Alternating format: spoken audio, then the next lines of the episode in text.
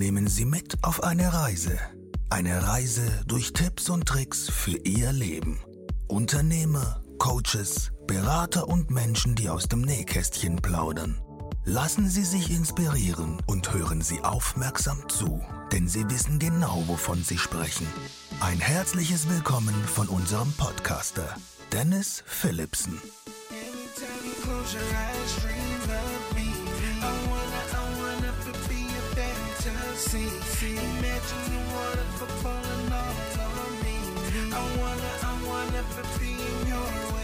Hallo zu einer neuen Folge deines Tipps und Tricks Podcastes hier aus Koblenz.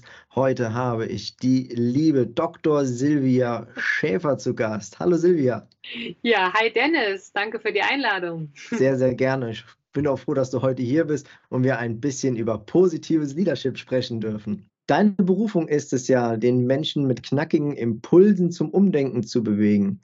Ja, neben acht äh, Achtsamkeit und Selbstreflexion ist es äh, ein, ein agiles Mindset, der Grundbaustein, die wichtige Voraussetzung für deinen Mindful Leadership. Und das Ganze machst du jetzt schon seit zehn Jahren.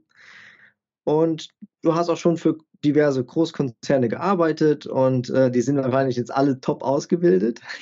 genau, da flutscht es nur so. Aber auch deine Begeisterungsfähigkeit generell für das Thema sprichst du auch gerne auf großen Bühnen als Keynote-Speakerin aus. Mhm. Umso begeisterter bin ich, dass du meiner Einladung gefolgt bist und heute hier bist, Silvia. Vielen Dank. Genau, super gerne. Also es ist wirklich mein Herzens Thema Menschen zum Umdenken zu bewegen und ähm, auf alle Fälle dafür zu sorgen, dass äh, gute Führungskräfte da sind, die andere halt äh, begeistern können, damit man auch wirklich mehr Spaß beim Arbeiten hat und dass du abends nach Hause kommst und wirklich volle Akkus hast und dass die Arbeit dich ähm, womöglich gar nicht schlaucht, also mhm. 0,0, sondern dass sie dir eher Energie gibt, weil das ist ja das Schönste am Arbeiten wir sind ja nicht so wie Maschinen, dass man quasi die Energie verliert, ähm, wenn Arbeit irgendwie stattfindet, sondern dass wir auch dazu Energie rausziehen können beim Arbeiten. Eine gute Führungskraft sollte Selbstreflexion haben. Das höre ich immer, immer wieder. Wie siehst du das Thema? Genau, also für mich ist die Selbstreflexion eigentlich eine Voraussetzung für eine Führungskraft, weil je mehr man sich mit sich selbst und den eigenen Stärken quasi beschäftigt, ähm, desto, sag ich mal, ähm, sicherer ist man in dem, was man tut. Und desto einfacher kann man natürlich auch Entscheidungen treffen. Und man hat auch für den Gegenüber sozusagen ein, ein ganz anderes Standing, weil man einfach ähm, weiß, was man möchte. Man kann zum Beispiel eine Vision, die bei Teams auch sehr, sehr wichtig ist, kann man klarer vermitteln. Und man weiß halt auch, wo sind die einzelnen Stärken und Schwächen, wo habe ich vielleicht Talente weil ähm, eine Führungskraft ist ja dazu da, um zu führen, also nicht um fachliche Arbeit zu machen. Und wenn sie selber sich gut kennt, weiß sie dann auch, ähm, was kann ich selber noch gut machen und was muss ich vielleicht wirklich delegieren. Und ähm, deswegen ist Selbstreflexion für mich eigentlich ein Muss, ja, für jede gute Führungskraft. Selbstreflexion hat ja viel was mit einem selber auch zu tun. Ne? Wie habe ich mich verhalten und und und.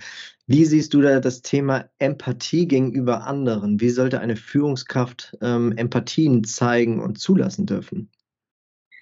Ja, also bei der Empathie ist es eher so, dass ich sage, ähm, die Führungskraft kennt sich selbst, die sollte aber natürlich auch andere kennen also die Mitarbeiter im Idealfall oder Mitarbeiterinnen. Und mhm. die Idee ist dabei, ähm, dass man sehr gut weiß, in, in welchem Status ist denn der andere. Ne? Äh, kann der das, mag der das, fühlt er sich damit wohl? Und ähm, je mehr Empathie man eben zeigt, desto mehr Verständnis hat man, dann wird der andere, fühlt sich dann besser verstanden. Auch wenn es vielleicht mal ein Kritikgespräch ist oder wenn es mal irgendwie ähm, ja ein Feedback ist, eine Wertschätzung. Und dieses Verstandenwerden hat wieder ganz viel mit Vertrauen zu tun, weil dann auch der Gegenüber weiß, ich werde mit meinen Stärken gesehen und ich kann meine Stärken einsetzen und ich muss nicht zum Beispiel meine Schwächen ausmerzen, weil das gibt's ja auch ganz oft, wenn man so unempathisch zum Beispiel agiert und sagt, hier, du hast jetzt da einen Fehler gemacht, du musst dich da ändern oder du kannst nicht gut Englisch, äh, mach doch mal an deinem Englisch, äh, verbessere dein Englisch, wie auch immer, mach einen Englischkurs. Und das ähm, ist ja nicht zumindest in meinem Sinne, dass man die Schwächen abschwächt und dann alle gleich können, sondern meine Idee ist, dass man die Stärken stärkt, ja. Und eine empathische Führungskraft, ähm, die merkt auch, wenn, wenn man in einem anderen State ist, also wenn man vielleicht gerade irgendwie gedanklich woanders ist, wenn man vielleicht Trouble mit der Familie hat oder wenn man sich fachlich unsicher ist, gerade jetzt in diesen schnell drehenden Zeiten, ähm, ist ja auch sehr viel Angst und sehr viel, ähm, ja, sag ich mal, ähm, ja, so miss, miss, ist man missmutig der Zukunft gegenüber, weil man gar nicht weiß, was kommt. Ja, und mit mhm. Empathie ist einfach einfacher, die Leute zu führen, weil man einfacher Vertrauen aufbaut. Ein sehr selbstreflektierender Mensch und der Empathien hat auch für sein Team. Der kann auch, glaube ich, ganz große Visionen haben. Du hast eben schon mal angeteasert, ja, Visionen, wie wichtig die genau. einfach sind, die einem und wenn ich schon empathisch genug bin, dass mir mein Team folgt, dann glaube ich, sind auch Visionen einfacher umzusetzen, oder? Genau, also ich glaube, es war der Herr Schmidt, der mal sagte, wer Visionen hat, sollte zum Arzt gehen. Aber was ich mit Vision meine, ist, ähm, so eine Art True North. Also wo ist unser wahrer Norden? In welche Richtung marschieren wir denn eigentlich? Mhm. Äh, es hat jetzt gar nicht so viel mit Militär zu tun, sondern eher, damit der Mitarbeiter weiß, äh, das, was wir tun als Team, das hat eine Richtung, das hat irgendein Ergebnis, das hat irgendeine Wertschöpfung für irgendjemand, also eine Wertschöpfung, die man vielleicht auch verkaufen kann, weil ein Team führen macht man ja auch zu einem gewissen Zweck. Ja, also man ist als Team und man macht gemeinsam was. Und mit der Vision, wenn die jedem klar ist, dann fällt es den Mitarbeitern auch leicht, äh, Entscheidungen zu treffen und vor allen Dingen auch ähm, zu Prioritäten zu setzen. Ist das, was ich jetzt gerade tue, trägt das bei der zum Ziel bei, zu der Vision oder trägt es eben nicht bei? Und früher habe ich oft gedacht, naja, wenn man ein Ziel hat, ist das gut. Ähm, mhm. ich habe aber ja natürlich jahrelang auch im mhm. Projektmanagement gearbeitet und äh, da gibt's ja die traditionelle Wasserfallmethode und die agile Methode. Da will ich jetzt gar nicht so drauf eingehen, das könnt ihr gerne alles mal googeln. Aber ähm, bei der Wasserfallmethode, wenn du das Ziel hast, schwörst du dich auch auf das Ziel ein und willst das, äh, das Was ist quasi vorgegeben und das Wie überlegst du dir auf dem Weg. Und wenn man eben eine Vision hat, dann ist das Was noch nicht mal wirklich vorgegeben, sondern dieses, was ich denn genau mache, um eben eine Wertschöpfung zu äh, erringen, das kann sich ja noch ändern auf dem Weg. Ne? Also wenn ich jetzt zum Beispiel eine App programmieren möchte oder ich will irgendwas Cooles machen, zum Beispiel für junge Eltern, damit die in der ersten Zeit ähm, schön Bilder verteilen können und irgendwelche Geschenkelisten managen oder sich auch einfach cool digital virtuell austauschen. Ähm, oder vielleicht auch mal die Pause-Taste drücken, wenn sie einfach äh, mit dem Kind alleine sein wollen, dann weiß ich noch gar nicht, ist das eine App-Anwendung, ähm, mache ich das über soziale Medien und so. Und mit der Vision fällt es dem äh, Mitarbeiter äh, viel, viel leichter, eben dem Team auch beizutragen und auch zu verstehen, welches kleine Rädchen ist man denn in dem Team. Du hast gerade eben das Beispiel genannt, militärisch. Ein ganz anderer Ansatz als militärisch ist es, mit viel Freude und Spaß auf die Arbeit zu kommen, auf der Arbeit zu sein oder auch da ähm, die Projekte zu entwickeln. Wie hält man so ein Level hoch? Oder wie ja. wichtig ist es, so ein, so ein Level einfach mal ähm, zu bestimmen und hochzuhalten? Genau, also bei mir ist es so, ich arbeite auch mit selbstorganisierten Teams. Das heißt, wir haben die Hierarchien abgeschafft, die Führungskräfte quasi abgeschafft, sag ich mal. Mhm. Das nennt sich Führung in verteilten Teams. Und da ist natürlich jedes Teammitglied auch zur Führung aufgerufen. Das heißt aber auch, wenn ein Teammitglied Führung übernimmt und in solchen Teams hat jedes Teammitglied halt eben äh, Führung, äh, dass man sich bewusst ist, dass man auch eine Vorbildfunktion hat und dass man ähm, das Ganze beeinflussen kann, also wirklich auch äh, größere Entscheidungen. Und was du jetzt eben sagtest gerade, dass man den Energielevel hochhält, ja, oder dass es auch wirklich Spaß macht, ähm, das ist für mich eng damit verbunden, denn ähm, wenn du selber entscheiden kannst, hast du ein ganz anderes Commitment dahinter und du bringst dich auch ganz anders ein, weil wenn du selber entscheidest, äh, musst du quasi auch die Verantwortung dafür übernehmen.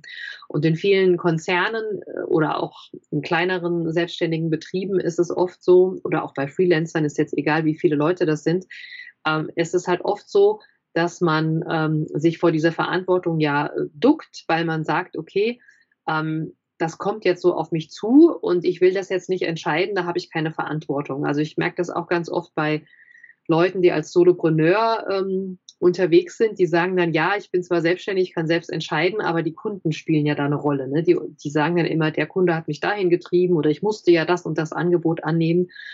Und wenn man sich dessen bewusst ist, dass man ja selbst entscheidet und auf dem Fahrersitz sitzt und selber fährt das Auto, wenn man sich das jetzt mal als Auto, als Metapher denkt, und man fährt nicht nur hinten mit äh, im Bus, ja, oder neben an der als äh, Beifahrer, äh, dann macht das Ganze einen anderen Drive und dann ähm, kann man auch diese Energie hochhalten, weil dann wählt man automatisch Tatsachen, die einem selbst entsprechen. Das muss jetzt nicht für jede Person das Gleiche sein, sondern der eine ist vielleicht eher kreativ, dann macht er halt eher kreative Arbeiten, der andere ist vielleicht eher gewissenhaft, der macht vielleicht die Buchhaltung oder so. Und ähm, dann merkt man, dann gibt es diese Tätigkeiten, ähm, die auch dem sogenannten Ikigai sozusagen entsprechen. Also ich arbeite da mit zwei Methoden. Einmal mit Ikigai aus dem asiatischen Bereich, aber auch mit dem Purpose. Das hat der ein oder andere vielleicht schon gehört, ähm, kommt aus dem amerikanischen eher. Und wenn man in diesen, ähm, wenn man diesen Zustand berücksichtigt, dann ist man auch ganz schnell im Flow, ja, weil man dann weiß, was mache ich gern, was fällt mir leicht, was ist auch das, was die Welt von mir braucht, ja. Also wenn einer wirklich super gewissenhaft ist, ist das natürlich jemand, der für eine Herz-OP äh, besser geeignet ist als einer, der mal so oh, fünf Grad sein lässt. Aber der andere ist, hat halt andere Qualitäten. Und das meine ich damit, dass man, wenn man als Führungskraft sich selbst gut kennt, die Selbstreflexion, aber auch die anderen kennt, dann kann man halt einfach da mit einer richtigen Power an den Start gehen, ohne dass die Leute ähm, verbrennen, ja, weil die aus den Tätigkeiten selbst dann Energie ziehen. Hm. Eine gute Führungskraft ähm, setzt wahrscheinlich sehr, sehr viel auf Entwicklung. Ja, also ist ja nicht nur jemand, der irgendwie ein bisschen was einfordert oder der einfach vom Himmel fällt und ist äh, super, ja, sondern der muss ja auch irgendwie eine Selbstentwicklung durchmachen und auch durchmachen wollen vor allen Dingen. Und das wahrscheinlich auch nicht, äh, ich besuche mal einen Kurs in zehn Jahren, oder?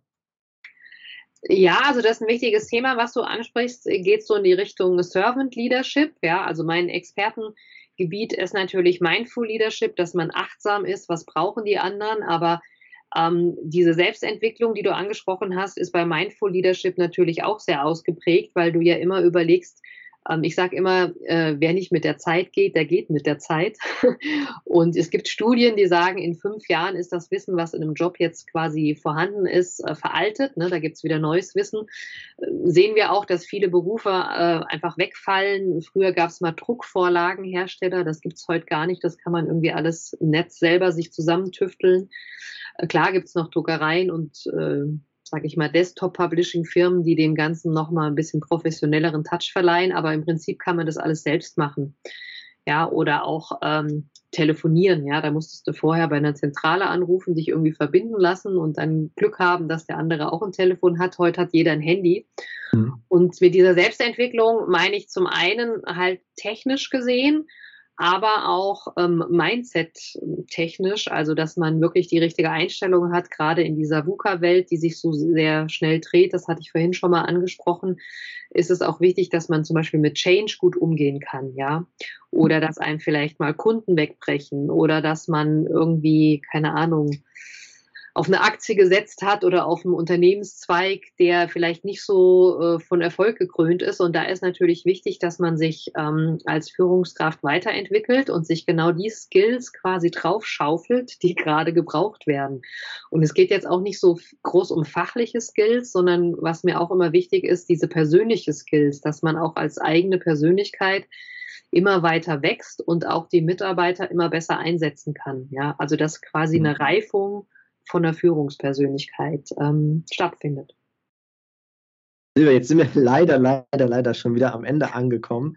Ja, ja sowas aber auch. Du, ich merke, du bist total im Flow. Das ist dein, dein Thema, dein Herzensthema.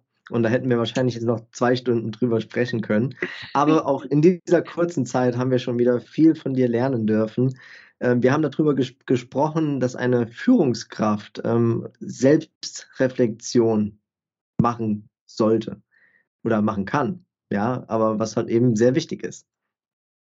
Wir haben darüber gesprochen, dass eine Führungskraft Empathie zeigen darf, ja, und auch einen sehr empathischen ähm, Führungsstil mitnehmen darf.